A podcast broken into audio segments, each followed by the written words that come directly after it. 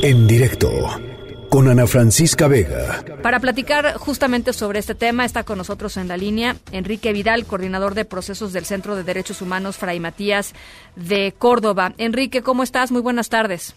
Hola, ¿qué tal? Muy buenas tardes, un gusto. Igualmente, Enrique, pues platícanos un poco qué es lo que han vivido ustedes en, los últimos días al respecto.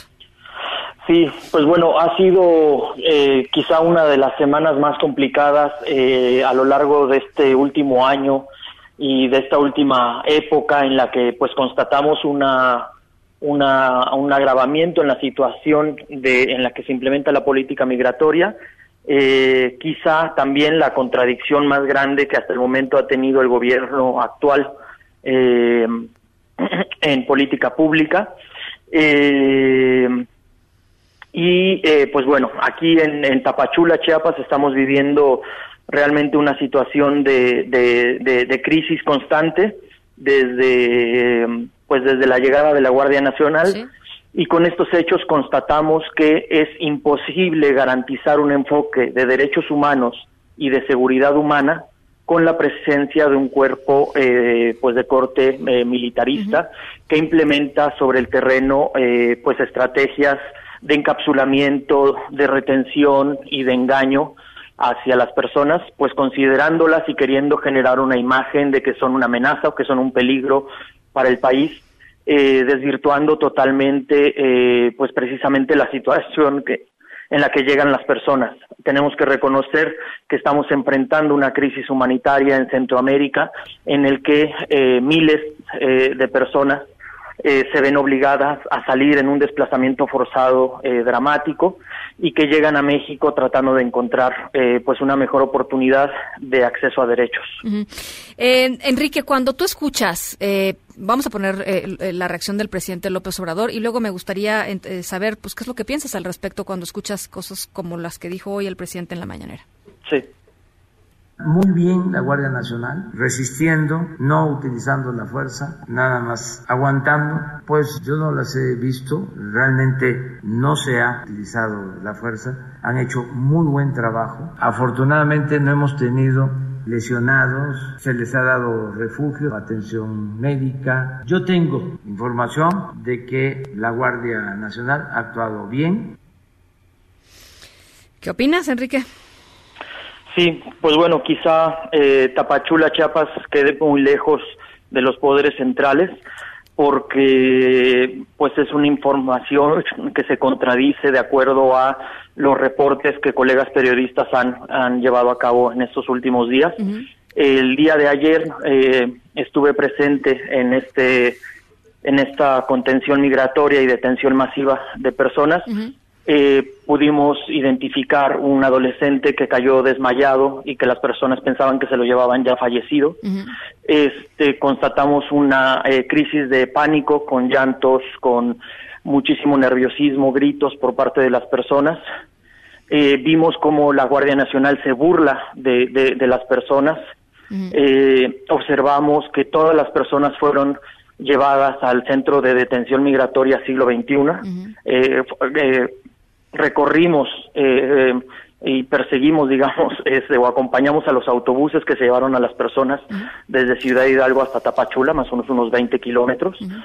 eh, y pues lo que constatamos en esta misma semana es que eh, tantas personas han sido deportadas en tan poco tiempo que pudo haber sido imposible identificar perfiles de protección internacional y de necesidades de regularización en México. Tenemos que recordar que si una persona es deportada, entonces la estamos acercando nuevamente a que eh, eh, eh, corra riesgo su vida, su integridad, que pueda ser extorsionada, violada sexualmente, secuestrada o asesinada. De eso se trata la protección internacional y esas son las leyes internacionales que está violando el actual gobierno.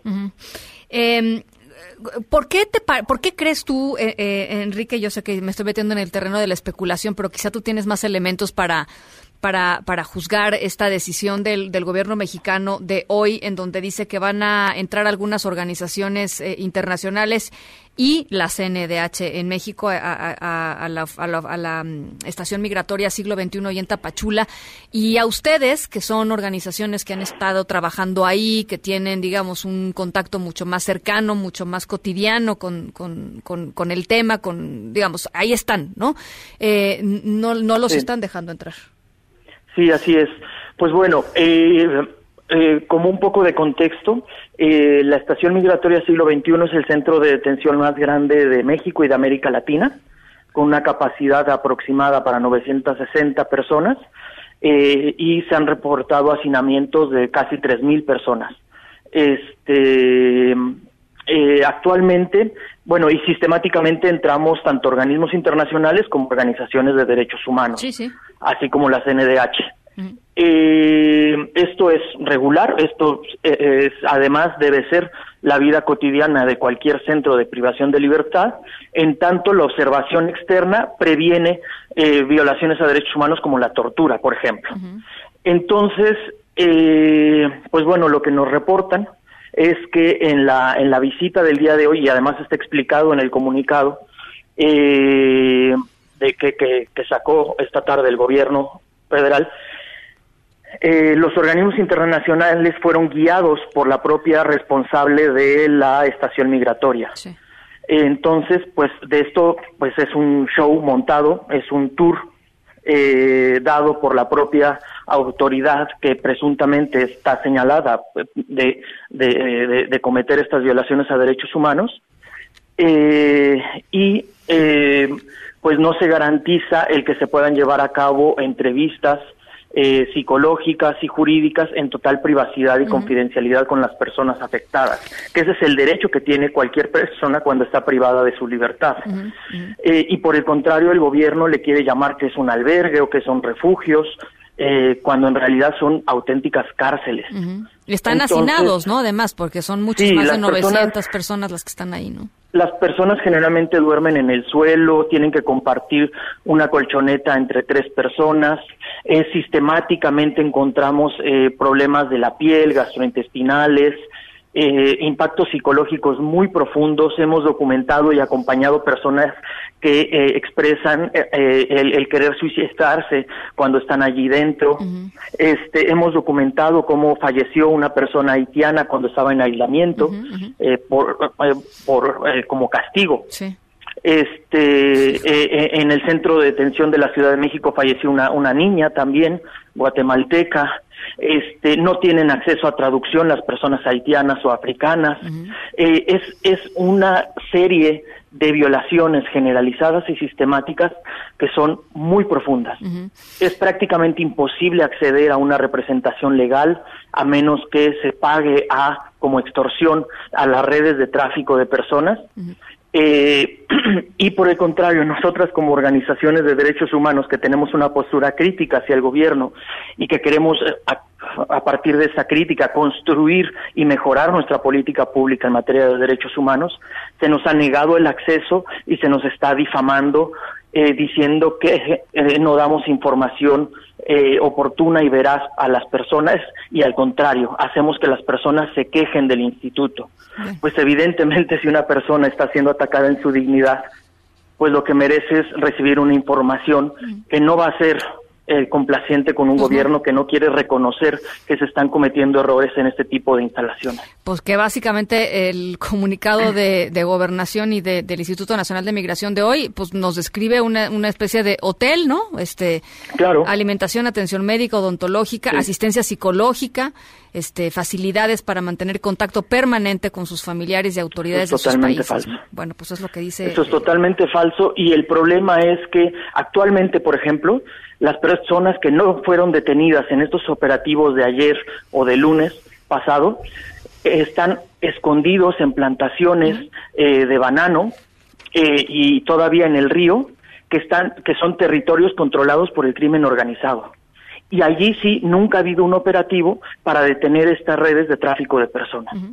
Nunca ha habido un operativo para atacar las causas profundas como la corrupción y la impunidad en la que vivimos en Chiapas, eh, que favorece el que se esté cobrando cada vez más dinero a las personas para acceder, para llegar simplemente físicamente a Tapachula y después las personas tienen que esperar tres o cuatro meses para acceder a algún procedimiento y eh, hay toda una red de corrupción en Tapachula, en la oficina de regularización migratoria, en donde a las personas se les está cobrando 10 mil o 15 mil pesos por persona para acceder a algún procedimiento de regularización. Del Instituto Nacional de Migración. Claro, del Instituto Nacional de Migración.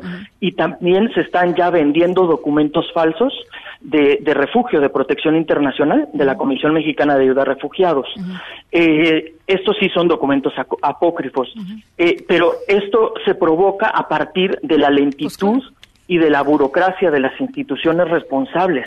Pero no es que las personas no quieran acceder a procedimientos. Al contrario, las personas lo que gritaban el día de ayer era que se sentían engañadas y traicionadas por el gobierno mexicano porque ellas querían escuchar allí en la carretera a algún funcionario de migración y de Comar que les indicaran cuáles eran sus derechos y sus vías de regularización posibles. Bueno, pues eh, el, escenario que describes eh, me parece de verdad muy trágico, eh, Enrique, y creo que es importante que lo conozcamos de, pues de viva voz y de organizaciones que han estado ahí trabajando desde hace mucho tiempo, porque, porque efectivamente pues la situación, las, los videos, las imágenes que estamos recibiendo son verdaderamente pues, perturbadoras de lo que de lo que está sucediendo en la frontera sur y también eh, importante decirlo, la, la, la, opinión pública pues tiene reticencias, ¿no? Y, y, y, reticencias eh, que, que, son muy mucho también alimentadas pues por una actitud eh, desde el gobierno federal y desde el Instituto Nacional de Migración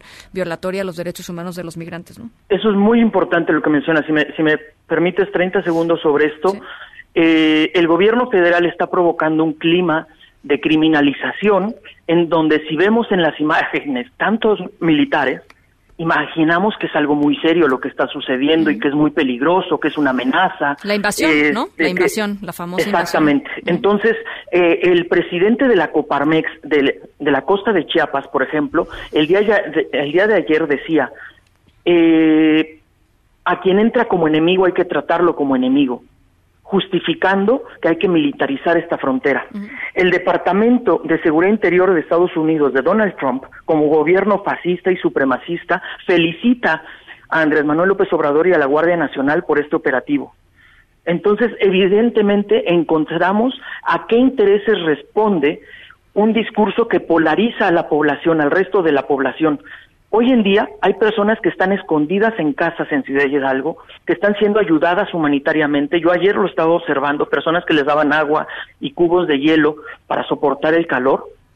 Y también hay personas que se expresan muy en contra.